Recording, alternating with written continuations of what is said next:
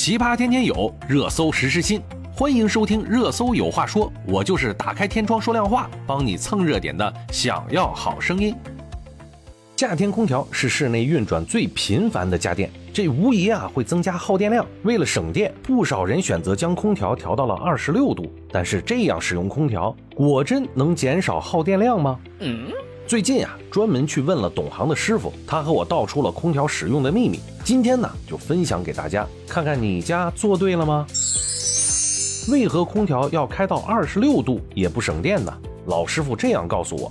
大部分人听信了网上的传言，认为空调开到二十六度就能够省电，其实啊是有点被误导了。首先呢，当空调开启制冷的时候，温度设定为每度调高一度，就能够省百分之七到百分之十的电量，这个也是有过实验证明的。所以呢，开空调开的温度越高，耗电量才会下降。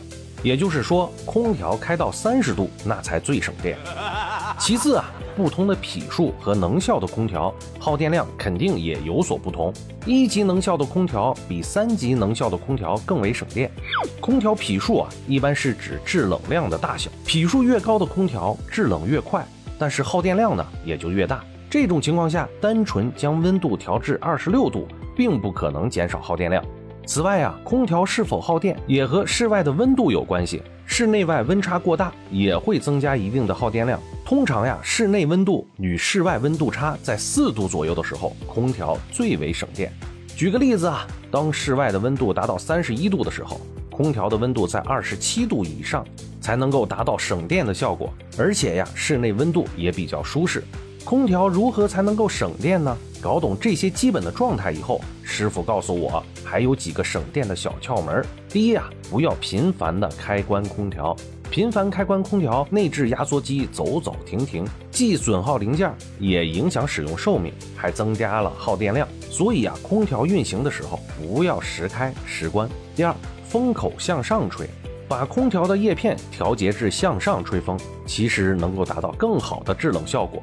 因为冷空气密度大，易下沉。当出风口朝上吹的时候，冷空气吹上去再降下来，比直接往地面上吹风更容易扩散至房间内。当室内的温度达到预定值的时候，空调待机就会降低耗电啦。第三，定期清洁滤网。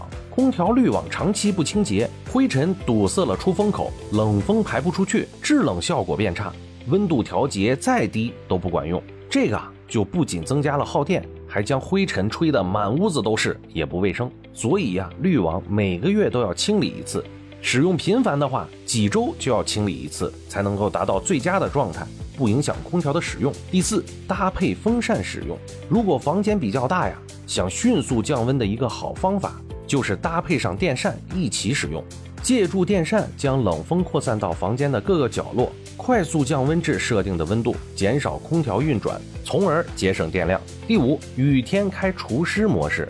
下雨天呀，室外闷热，湿度大，开空调除湿模式比制冷模式更省电，尤其是在南方。接下来我们来说一说晚上如何开空调。晚上空调开到二十六度是否最健康？这个是不能一概而论的，毕竟啊，每个人的体质不同，对于二十六度的敏感性也是不同的。二十六度对于成年人来说属于最健康的温度吗？对于成年人来说呀，由于体质比较好，所以在晚上空调开到二十六度的时候，实际上并不是最舒适的状态。因为在外部环境条件达到温度二十六度，相对湿度百分之五十，气流速度零点一五米每秒的时候，人体处于最理想的热平衡状态。此时的温度啊，应该是在二十三度到二十五度之间。但是这个温度并不是最省电的，所以。将温度调整到二十六度的时候，是属于最省电的健康状态。二十六度对于小孩子来说是属于最健康的温度吗？对于小孩子来说呀，由于体质的原因，如果晚上长时间将空调处于二十六度的时候，上半夜是属于舒适的健康温度，等到下半夜的时候就会感到丝丝的凉意，也就是让小朋友会感觉有冷的感觉。所以呀，将空调调整在二十七度才是属于小孩子的健康温度。二十六度对于老年人来说是属于最健康的温度吗？老年人的体质弱，这一点呀大家都知道。而空调开到二十六度最健康，是官方的实验结果给出的数据报告，并不适合所有的老年人。根据老年人的体质来说，在空调运行两三个小时内，空调处于二十六度，属于最健康的温度。但老年人要开始睡眠的时候，二十七度才是属于最健康的温度设定值。晚上空调开到二十六度是否最省电呢？要看空调的运行时间，空调是变频的还是定频的，空调的大小来综合决定，并不是说只要开到二十六度就是最省电的温度。如果是这种理解方式，那就是错误的。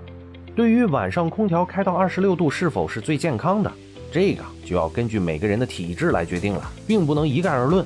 只能说，对于大部分人，二十六度到二十七度是属于最舒适的健康温度。好了，相信大家听了今天的节目，也知道空调应该怎么用了。我们今天就说这么多吧，明天见。